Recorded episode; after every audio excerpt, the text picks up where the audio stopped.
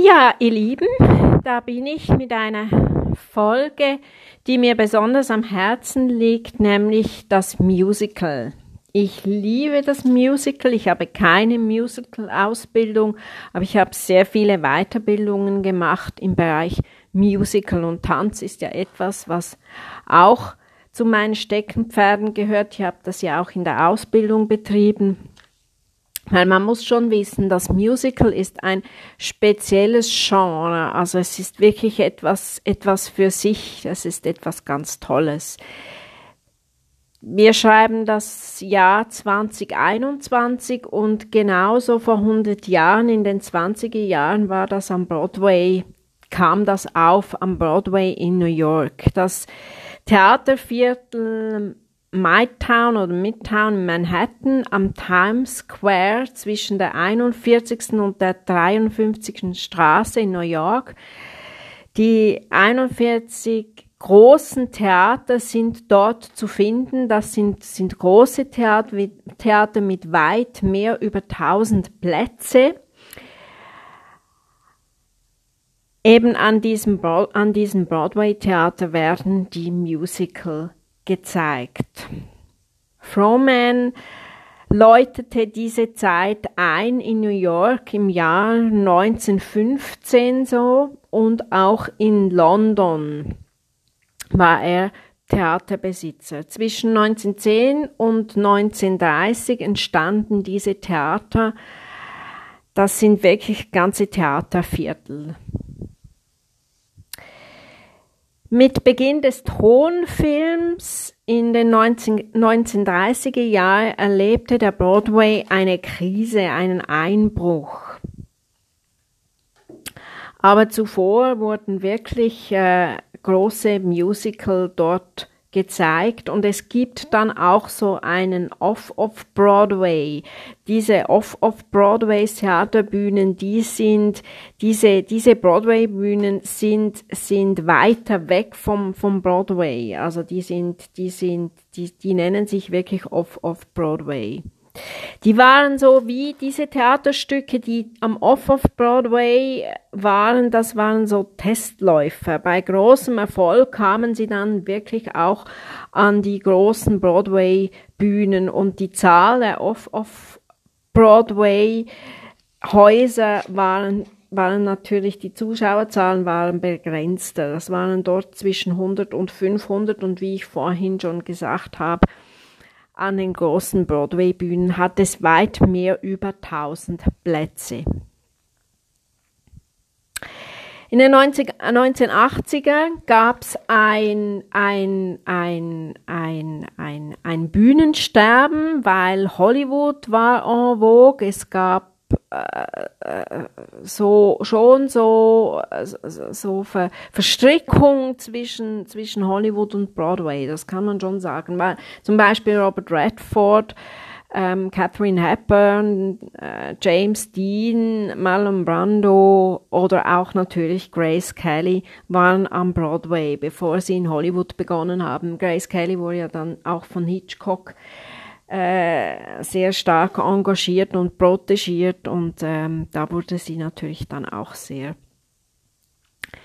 bekannt. Natürlich war auch Frank Sinatra am Broadway, wie auch der Tänzer Fred Astaire. Also äh, Frank Sinatra war ja natürlich da auch mit diesen, gibt ja auch dieses Album, dieses, dieses My My Kind of Broadway vom Frank Sinatra, da sind ja so Titel wie, wie Luck Be a Lady oder Hello Dolly oder auch Nice Work If You Can Get It von Gershwin sind ja auf diesem, Al äh, auf diesem Album. Das Genre ist so Vocal Jazz, Tradition, traditionelle Pop-Show-Melodie.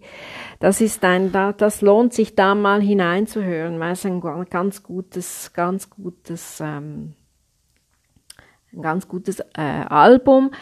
Aufgezeichnet wurde es übrigens am 2. Mai 1961 bis am 23. August. Also die konnten sich da wirklich Zeit lassen in dieser Zeit. Heute, wenn man im Studio Aufnahmen macht, da muss, das wird in drei Tagen durchgearbeitet. Also das, und die konnten sich da wirklich irgendwie vier Monate Zeit nehmen. Und das war am 2. Mai 1961, zum Teil sogar bis bis August 65. Also die haben, die haben sich ja, manchmal waren sie vier Monate im Studio, aber manchmal waren sie da auch, auch vier Jahre. Also das ist unglaublich, wie die sich Zeit nehmen konnten. Erfolgreiche Broadway-Musicals waren La Gage voll, das war auch mal in Zürich am, am Opernhaus war das, habe ich gesehen. Cats, Chicago, Chorus Line, Hello Dolly, The Lion King, Mamma Mia, My Fair Lady, Les Miserables, Phantom of the Opera, Beauty and the Beast, West Side Story, Mary Poppins. Les Miserables habe ich schon gesagt. Bekannte Künstler am Broadway waren Liza Minnelli, Barbara Streisand, Leonard Bernstein, Cole Porter, George Gershwin, Richard Rogers, Irving Berlin, Fred Astaire war eben der Tänzer. Er hat übrigens auch mit Judy Garland zusammen war, war mit ihr aufgetreten. eben wie ich schon gesagt habe, Frank Sinatra war auch da. Dem Musical liegt die Operette zugrunde. Das ist noch spannend. The Black Crook.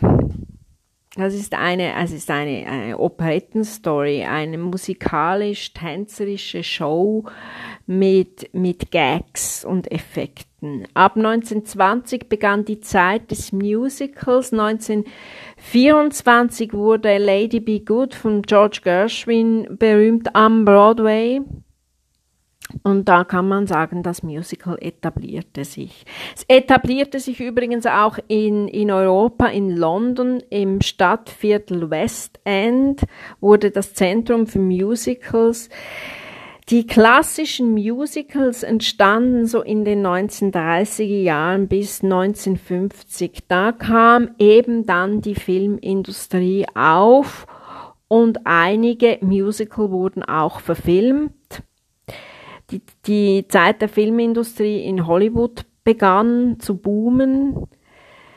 In den 1960er Jahren veränderte sich das Musical. 1967 kam dann auch so das, das Pop-Musical Hair auf, die äh, Rockoper Jesus Christ Superstar mit auch Jazz-Elementen. Dann wurde auch die, die E-Gitarre eingesetzt, die Rock, Rocky Horror Show 1973. Und Ende der 70er Jahre flaute dann ja auch diese Rock-Pop-Kultur ab und die klassischen Musical aus den 20er und 30er Jahren von Broadway, die erlebten ein Revival. Musical-Produktionen sind sehr, sehr aufwendig und auch ist wirklich man, wenn man ein Opernstudio gemacht hat, kann man nicht Musical singen. Das ist eine separate Ausbildung, das bedarf einer ganz speziellen Singart auch und also wenn man so ein bisschen auch Richtung Jazz gegangen ist, dann kann man sich so ins Musical wagen. Man muss auch gut tanzen können, man muss singen können, man muss tanzen können. Und das verlang es verlangt sehr viel. Also Musicals sind nicht zu unterschätzen. Das Bühnenbild ist oft sehr bombastisch, sehr aufwendig. Und es sind wirklich eigentlich spezielle Musical-Theater, kann man sagen. Auch zum Beispiel Hamburg ist eine tolle Musical-Stadt. Also wenn ihr in Hamburg seid, schaut euch um. Es sind umfangreiche Bühnenbilder, mit ebenso Special Effects, aufwendige Kostüme, raffinierte Masken, aufwendige Schminke. Die Technik ist auch nicht ohne. Viele Berufsgruppen vereint müssen Hand in Hand arbeiten, wie fast bei einer, auf einer Baustelle. Wir haben auf der einen Seite die Komponisten, dann die, die Komponistinnen, die Produzenten, Produzentinnen, Choreografinnen, Choreografen, Maskenbildnerinnen, Maskenbildner, Bühnen- und Kostümbildnerinnen, Requisiteurinnen, Requisiteure, Lichttechnikerinnen, Lichttechniker, Bühnentechniker und eben auch Handwerker. Es hat Handwerker auf der, auf der, es hat auch auf der Open Bühne, aber es hat viele Handwerker. Das muss alles zusammenpassen, die müssen zusammenspielen, sie müssen Hand in Hand arbeiten. Wie ich schon vorhin gesagt habe, wenn man eine Musical-Produktion angeht, dann hat man den Tanz, man hat die Show, man hat das Theater, die Musik, der Dialog, die, die, die das, das sind, sind viele Dinge, die da hineinspielen. Man hat eben die, die Musicals, wie ich schon gesagt habe, sind Starlight Express, Cats, Lady Be Good, West Side Story, Evita etc. Dann hat man die Komponisten, den Weber, Gershwin, Berlin, Bernstein, Bernstein. Dann habe ich eben habe ich schon gesagt, die Choreo, die Maskenbildnerinnen, Maskenbildner, Produzenten, Bühnentechniker und Komponisten. Also es ist wirklich eine eine komplexe Sache, aber hört rein in diesen Mus in diese Musicals. Es ist,